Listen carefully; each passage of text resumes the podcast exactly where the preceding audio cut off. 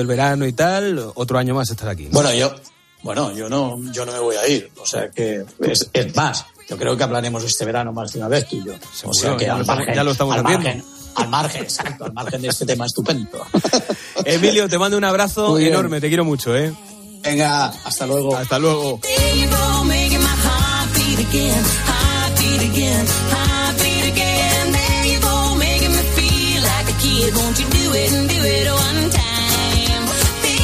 Pues hasta aquí hemos llegado, hasta aquí este partidazo de viernes 21 de julio, ahora llega la noche de cope y lo que nos queda es como siempre daros las gracias por estar a ese lado de la radio. Ya sabéis que siempre la radio os acompañe. Hasta luego.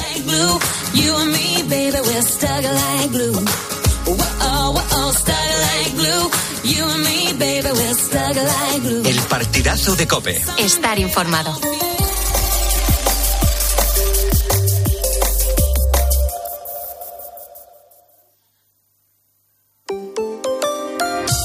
Rosa Rosado.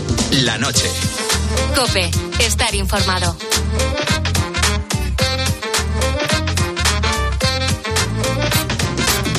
Hola a todos, ¿qué tal? Bienvenidos. Termina el partidazo y aquí comienza la noche de COPE en este inicio de fin de semana. En este sábado vamos a hablar de la incontinencia verbal que tenemos hoy en día. Y es que tú fíjate, a comienzos de año se contaban más de 2 millones de podcasts con 40 millones de episodios producidos, decenas de miles de reels en Instagram, 7.000 millones de audios diarios en WhatsApp e incontables vídeos de autoficción o llámalo X porque aquí cada uno cuenta su vida.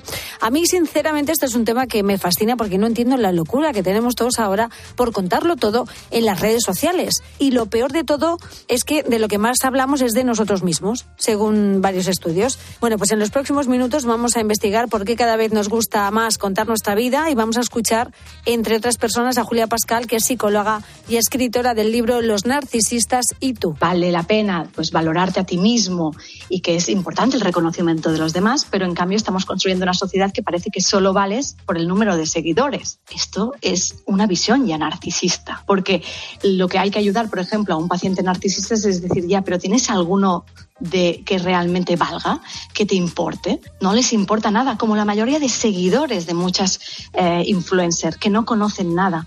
Bueno, vivimos una crisis de incontinencia verbal global y de eso vamos a hablar enseguida aquí en la noche de COPE. Bienvenidos.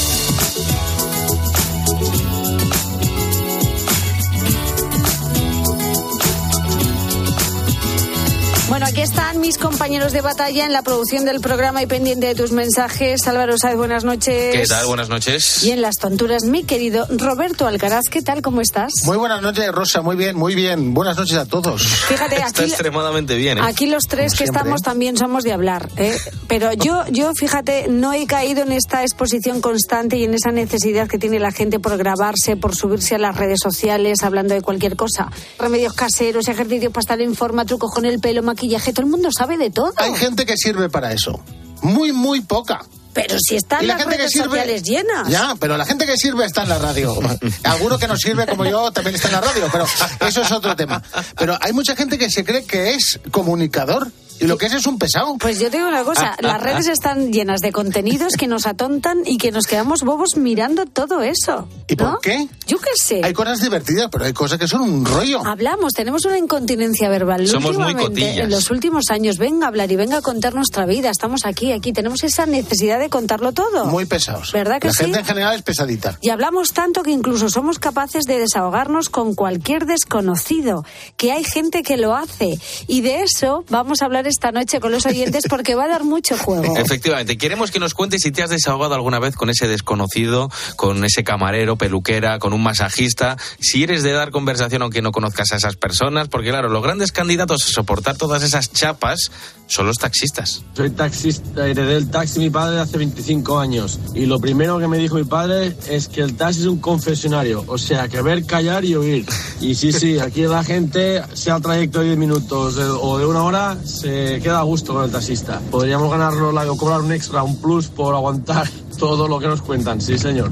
Pues sí. Yo tengo un imán para que la gente se me enrolle. Es que de estos que te hablan, o sea, mirándote para que les contestes, que no te conozco. Es que tienes una cara amable.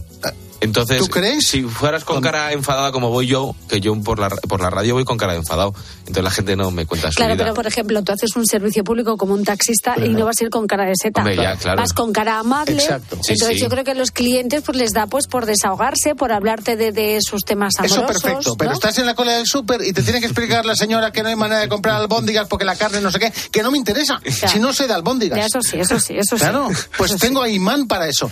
Hay un tonto en el, en, en- en el, en el vagón de metro, uno que está ahí molestando a todo el mundo. ¿Con quién se para? Conmigo. Todos. De repente una que estaba hablando porque yo veo marcianos y ¿Pero iba por qué? hablando por todo, el, por todo el vagón.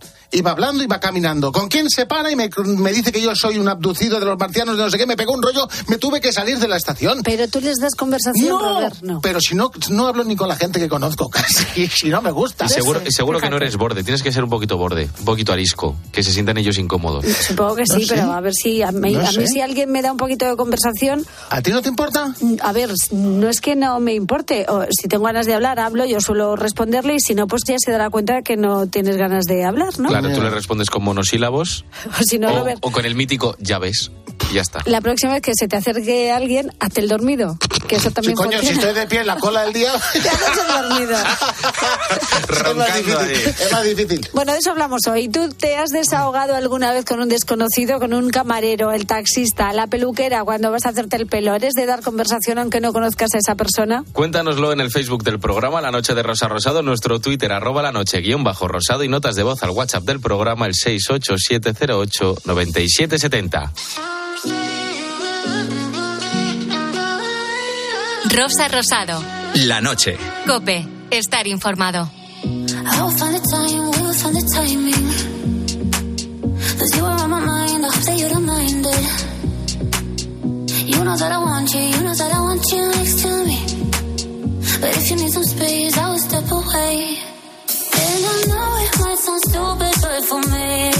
Está claro que los nuevos sistemas que utilizamos para comunicarnos y para vincularnos socialmente lo han cambiado todo. De hecho, tecnológicamente hablando, el cambio ha sido totalmente revolucionario. De tal forma que las redes sociales han potenciado la incontinencia verbal, frecuentemente mezclada con alguna dosis de protagonismo, porque encima nos encanta que haya público.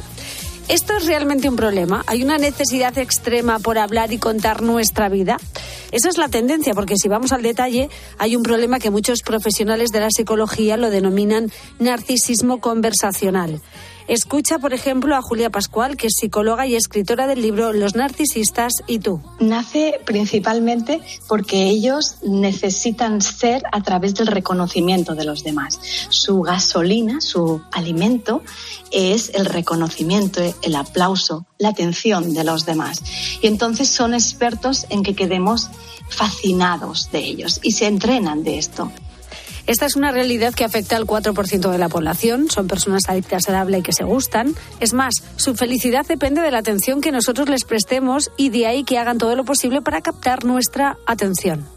ellos nos necesitan a nosotros, entonces son dependientes de nosotros mismos, pero una vez nos fascinan, también nosotros estamos atrapados. Atrapan a las mejores personas. ¿Y qué digo yo en el libro de buenas personas? Pues las buenas personas somos las que tenemos, en vez de tendencias egoístas que tienen los narcisistas, más bien somos altruistas. O sea, nos gusta eh, complacer a los demás y tener algo que ellos no tienen. Y claro, esta circunstancia que ha existido siempre, con las redes sociales, se magnifica todavía más. Eh, vale la pena pues valorarte a ti mismo y que es importante el reconocimiento de los demás, pero en cambio estamos construyendo una sociedad que parece que solo vales por el número de seguidores. Esto es una visión ya narcisista, porque lo que hay que ayudar, por ejemplo, a un paciente narcisista es decir, ya, pero ¿tienes alguno que realmente valga, que te importe? No les importa nada, como la mayoría de seguidores de muchas eh, influencers que no conocen nada. Bueno, pues resulta que cada vez hablamos más y lo peor de todo es que de lo que más hablamos es de nosotros mismos, según varios estudios. En una conversación solemos pasar de media el 60% del tiempo contando nuestras cosas, una cifra que pasa al 80% en una red social. ¿Y por qué? Pues porque nos da placer. Según eh, un equipo del Laboratorio de Neurociencia Social, Cognitiva y Afectiva de la Universidad de Harvard, cuando hablamos de nosotros mismos, se activan en el cerebro los circuitos de recompensa y motivación, que son los mismos que se iluminan con el sexo, las drogas o la buena comida. Que a mí es que esto me parece increíble. Es un tema del que vamos a hablar con la psicóloga Jennifer Sainz. Jennifer, buenísimas noches. Buenas noches. Bueno, yo no tengo, yo no tengo cerca ningún narcisista conversacional, creo. Eh, ni siquiera sabía que existían, pero también te digo que yo me meto en las redes sociales y es que los veo por todas partes. Jennifer, ¿qué nos pasa? Porque somos más indiscretos que nunca en el escaparate global. No sé si tienes alguna teoría. Yo veces planteo que como que nos hemos adaptado como seres sociales como a esta nueva vida, el, al vernos a través de estas redes sociales como si fuera este nuevo escaparate. Sí que es cierto que a nivel biológico, o sea, de una manera sana, sí que buscamos esa llamada de atención para sentirnos queridos, para sentirnos vistos. Pero sí es cierto que a veces en este perfil narcisista, esta manera de tener este público hace como que alimente esta necesidad de sentirse importante, de sentirse protagonista, como una búsqueda por encima del otro. Y por eso puede usar esas redes sociales para ello. ¿Y de dónde sale esta necesidad que tenemos todos ahora de comunicar nuestras emociones, nuestras alegrías, nuestra rabia, de estar constantemente en las redes sociales haciéndolo? Un poco como me refería antes, al final, a nivel sano, eh, somos seres sociales, entonces necesitamos esta necesidad de compartir, porque así nos sentimos vistos. Ya hay una parte en terapia que hago como una especie de ejemplo de si yo no te miro, para mí no existes. Entonces, pero claro, hoy en día, a través de las redes sociales, como lo hemos construido como si fuera un ente, es como que necesitamos eh, eh, ser vistos ahí para sentirnos vivos. Es como una manera constante de esa búsqueda de necesidad que los narcisistas se puede convertir en esa patología. Es decir, que las redes sociales eh, abren un espacio que facilita eh, esta forma de expresión y esta forma de comunicación que posiblemente si estuviéramos enfrente de, de, la otra persona no lo haríamos. Sí, pudiera ser una manera. O sea, al final, eh, incluso al no recibir el feedback de la otra persona y no verle, eh, no, no ponemos el freno. O sea, al final, yo cuando estoy con otra persona a nivel físico, eh, segrega en mí una serie de pues, oxitocina, todo, que incluso me hace regularme. Decir, vale, ahora me puedo parar yo, le voy a escuchar, o sea, empatizo. A través de las eh, redes sociales es como que hay esa desconexión. Entonces, nos impide muchas veces esa empatía. Ya. Además es que eh, estamos permanentemente conectados y generando contenido sin parar. Hablamos de cocina, maquillaje, deporte, moda. Ahora todos sabemos de todo y necesitamos contarlo porque encima nos encanta que haya público. Entonces, ¿cómo de grave es esto? ¿Hasta qué punto las redes sociales potencian los niveles de narcisismo de las personas o incluso si los crean? Mm. En algunas personas tener ese público en redes sociales sí que les puede generar esa necesidad, como una adicción, de tener que estar continuamente sintiéndote importante a través del reconocimiento del otro. Es como si el otro no me reconoce, yo no valgo. Entonces sí que les puede generar niveles muy altos de ansiedad y esa búsqueda a través de redes, de likes, de stories y todo, eh, puede potenciar eh, algunos rasgos en algunas personas. Bueno, también es cierto que muchas personas utilizan las redes para comunicarse mediante formas de expresión artística o para buscar y manifestar compañía y cariño. Es decir, que el narcisismo patológico es otra cosa, ¿no, Jennifer? Sí, como en todo, hay personas que usan las redes con fines de trabajo, incluso para poder expresar sus textos, su arte, y no sería del todo patológico. Mm. La diferencia con el narcisista es que el narcisista busca la superioridad de sentirse importante por encima de todos. Ya. Eh, es como una necesidad insana de llamar la atención. Y visto lo visto, Jennifer, ¿tú crees que todos tenemos la necesidad de compartir hasta las personas más introvertidas? Sí, todo el mundo necesita, eh, no sé, sentirse comprendido, esa empatía. Todo el mundo necesita, porque la hora de, por ejemplo, a nivel eh, químico, eh, la empatía, o la hormona sería el- eh, la oxitocina. Entonces, la necesitamos muchas veces para bajar nuestro propio cortisol, que es la ansiedad. Entonces, sí que necesitaríamos esa necesidad de poder compartir, de sentirte querido, pero claro, sí, de una manera sana. Eh, mm, eh, ¿No crees que tras años de verborrea propulsada por todo tipo de plataformas y redes sociales ha llegado la hora de saber cerrar la boca? No sé si hay terapia para aprender a callarse un poco, entre tanto ruido que nos genera Internet en nuestro día a día. Yo a veces lo que planteo es que sería importante primero aprender a conocer nuestras emociones, saber regularnos emocionalmente, porque una vez así tomemos esa conciencia, podremos ser más capaces de poder leer al otro y saber parar, porque incluso no sabemos cuándo eh, es sano compartir o no compartir y el darnos ese tiempo de espera de poder regularnos a nosotros mismos, de darnos tiempo para poder escucharnos.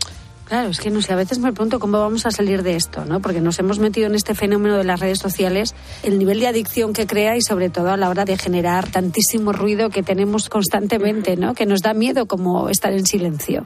Sí, porque nos eh, genera mucha inseguridad. Es como que necesitamos esa sensación constante de poder ser importantes, de poder, poder sentir que aportamos algo al mundo, No. Por decirlo de alguna manera.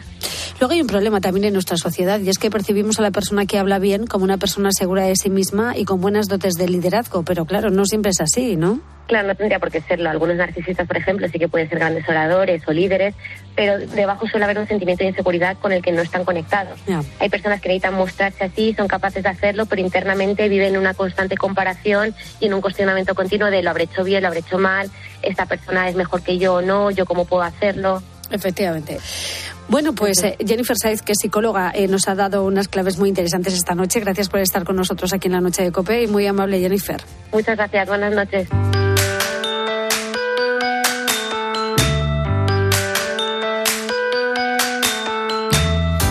A esta hora de la noche, que como siempre, me gusta saludar a nuestra filósofa de cabecera, Josefa Ros Velasco. Buenísimas noches, Josefa. Buenas noches, Rosa. Fíjate, después de una década de entrenamiento y aprendizaje para hacer ruido en Internet, yo es que ya empiezo a echar de menos el silencio. No sé si ahora mismo es un valor en alza o todavía no ha llegado el momento. Josefa, ¿en qué, en qué momento estamos? Sí, yo creo que desde la filosofía, sobre todo, estamos cada vez reivindicando más que se desarrolle un poquito, ¿no? Pongamos empeño en, en favorecer esa capacidad de estar en silencio con nosotros mismos. Yo no soy el mejor ejemplo, Rosa. No sé qué me ha pasado, no sé qué me ha pasado, pero desde hace unos años, desde que empecé también a utilizar pues plataformas de YouTube, canales, etcétera, bueno, soy incapaz de estar en silencio conmigo misma. Estoy poniendo la lavadora y para no escucharme pensar ya estoy escuchando algún youtuber, algún podcast. Para mí ya es imposible. Constantemente. Es que hoy en día cualquiera puede irse de la lengua en Facebook o en cualquier otra red social, hablar más de la cuenta de la vida de otros, pero lo normal es que lo haga de la suya propia y que nos cuente hasta sus problemas de tránsito intestinal. Y estamos, es verdad, tenemos, y tenemos un problema con, con la autoafirmación, ¿eh? Necesitamos autoafirmarnos constantemente, tener Sí. presencia ante los demás. Y estamos ahí bobos, mirando cualquier tipo de contenido. A mí es lo que me preocupa, ¿no? Que en, en vez de estar tranquilos, ahora mm, no sabemos.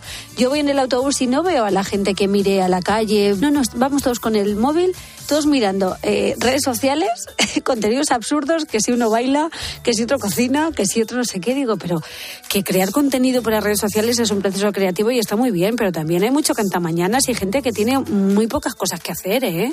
Pues sí, al final mm, estamos perdiendo un poco el filtro, ¿no? Eso dificulta en cierta medida que seamos capaces de distinguir qué es lo que merece la pena, qué información tenemos que consumir y cuál no, cuál vale algo, cuál lleva razón y nos Sí. tragamos muchas fakes que se dice ahora. Pero claro, todo viene de ese problema, del problema de que el silencio es tan necesario como doloroso. Estar en silencio con uno mismo, estar observando, por ejemplo, por la ventana, como dices, cuando vas en el metro, es algo que puede resultar doloroso para ciertas personas. Porque cuando uno está en silencio consigo mismo, cuando estás con tus pensamientos, pues estos pensamientos a veces están basados en una reevaluación de lo que ha sido tu día, de qué estás haciendo con tu vida. Empezamos a pensar muchas veces en cuáles son los problemas más cotidianos. Claro, esto puede que no sea muy agradable, ¿eh? es doloroso, como digo, aunque es necesario, pero ahora lo que estamos haciendo con las redes es tratar de ocupar ese espacio y producirnos ese placer, ¿no? Evitar el dolor a toda costa. Tiene sus consecuencias negativas, como digo, porque al final está uno anestesiado todo el tiempo, pero en cierta medida es lógico que tratemos de evitar eso que nos causa dolor, ¿no? Ese ejercicio de reevaluación. Ya, pero cuestionarse eso no es malo, es necesario. Yo mm, lo que no entiendo es esa urgencia por llenar ca- cada silencio que se nos cruza en el camino con lo importante a veces que es estar en silencio con uno mismo. Yo no sé por qué no. Es verdad que nos aterra mucho, que nos da miedo, pero es necesario. Fíjate que es prácticamente como ponerse delante del espejo desnudo, mirarse y ahí sale todo, lo bueno, lo malo y queremos evitar justamente eso, eso que nos está devolviendo, esa imagen que nos devuelve el espejo. Cuando te quedas en silencio con tus pensamientos, pues al final muchas veces a lo que vuelve uno es a aquello en lo que estás fallando, mm, reevalúas, ¿no? ¿Qué es lo que tengo que mejorar? ¿Qué está ocurriendo de una forma distinta como yo lo había previsto? ¿Qué, está, mm, qué no cumple con mis expectativas? Y como te digo, es muy necesario. Si no haces ese paso, al final vas como un zombie por Pero la vida. si es que yo, sé- eh, Josefa, lo hemos hecho siempre. ¿eh? Aunque parezca mentira a mucha gente, eh, las redes sociales antes no existían, entonces teníamos otra vida, ¿no? Yo creo que, que no Bueno, te- en cualquier caso era fácil ¿eh? ver en, en el autobús, por ejemplo, a todo el mundo leyendo el periódico, leyendo un libro, pero claro, lo de las redes sociales es que lo potencia todo y además volvemos otra vez al mismo problema. Es que te vas a encontrar consumiendo contenido que a ti no te importa un bledo, como la receta que ha hecho no sé quién. Eh, como tú decías, ese problema de tránsito que tiene una persona completamente desconocida. ¿Esto qué te aporta realmente? Nada. Es que, claro, eh, llegamos a un momento que, que es conveniente educar a nuestros hijos, a, a los jóvenes, si podemos, para que desarrollen una mirada crítica y reflexiva a todo aquello que las personas muestran en las redes sociales. Porque es que esto también, ya lo hemos comentado muchas veces, que, que es muy peligroso. Sí, sí, además es que, bueno, ya no solamente es que consumas, es lo que estábamos hablando, ¿no? Y lo que apuntaba, lo que apuntaba la compañera. Es que tú mismo te metes en ese círculo vicioso de empezar a contar tu vida y, caer ¿no? En exponer asuntos que no le importan a nadie sí, sí, sí, en esas redes sociales y luego otras personas consumen eso que tú estás compartiendo y que no les importa realmente. Creo que de alguna forma, bueno, en redes sociales perdemos mucho, mmm, perdemos mucho esa, esa capacidad de escuchar activamente a los demás, porque como lo que nos están contando en realidad no nos importa, bueno, pues aplicamos mucho un filtro de la escucha que es el irse a lo tuyo. Tú ves que ha puesto a alguien y enseguida contestas con lo mío. Pues yo pienso, pues a mí me sucedió, pues en una ocasión yo estuve. Es verdad. Bueno, esa necesidad. a hacer más ruido y más ruido cada vez. Esa necesidad de la gente de observar la vida de otros en redes sociales, que además de narcisistas estamos fomentando el boyerismo, que es, que es eso, hurgar en la vida de, de los demás. ¿En qué momento hemos llegado Pues sí, eh, a esto? es distinto. Yo defiendo mucho el uso de las redes sociales por todas las ventajas que comportan, pero en el ejemplo que te estaba poniendo antes, Rosa, que quizá pues cuando yo iba a la universidad hace muchos años, no voy a decir cuántos, pero hace bastantes, en el autobús podías ver a mucha gente leyendo un libro, leyendo el periódico, pero ahí lo que estabas era recibiendo un contenido y tú de forma interna y personal pues elaborabas tu juicio de valor acerca de aquello que Claro. estabas con- consumiendo. Claro. Ahora no, ahora te ves en la necesidad de interactuar y de aportar también lo tuyo, tenga, tenga algún tipo de sentido o no, tengas conocimiento sobre aquello de lo que hablas o no. O no. Es verdad, tenemos que aprender a callar el ruido en redes sociales, no al completo, pero sí descartar al menos todo lo que, lo que no nos interese. Sí, yo creo que sí. Tenemos que, volver a enamorarnos un poco más de, de la conversación cara a cara, que también nos estaba comentando, ¿no? Eh, Jennifer, que, bueno, eh, esa posibilidad de observar el lenguaje no verbal, de mirarnos a los ojos. Eso tiene que volver a tener una presencia mucho mayor en nuestra Pues sí, sociedad. pues Tenemos sí. que desintoxicarnos un poco, ¿eh? Y yo soy la primera que tengo que hacerlo. Pues es que esa urgencia por llenar cada silencio que se nos cruza en el camino a mí me parece un horror y yo creo, hija mía, que aprender a estar callado, aguantando con dignidad la presión de contar cosas, es el oro del siglo XXI. Me parece que sí, que tenemos que controlar la verborrea. Qué barbaridad. Bueno, Josefa Ros Velasco, autora del libro La enfermedad del aburrimiento, nuestra filósofa de cabecera. Querida, hasta la semana que viene. Muchas gracias. Hasta la semana que viene, buen fin de semana. Igual, adiós, adiós. Escuchas la noche. Con Rosa Rosado. Cope, estar informado.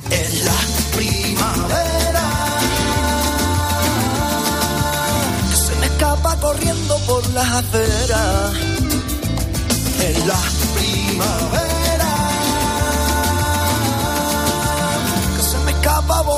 donde tú quieras. Bueno, pues está claro que con las redes sociales ha surgido un impulso de contarlo todo en todas partes y cuanto más público tengamos mejor.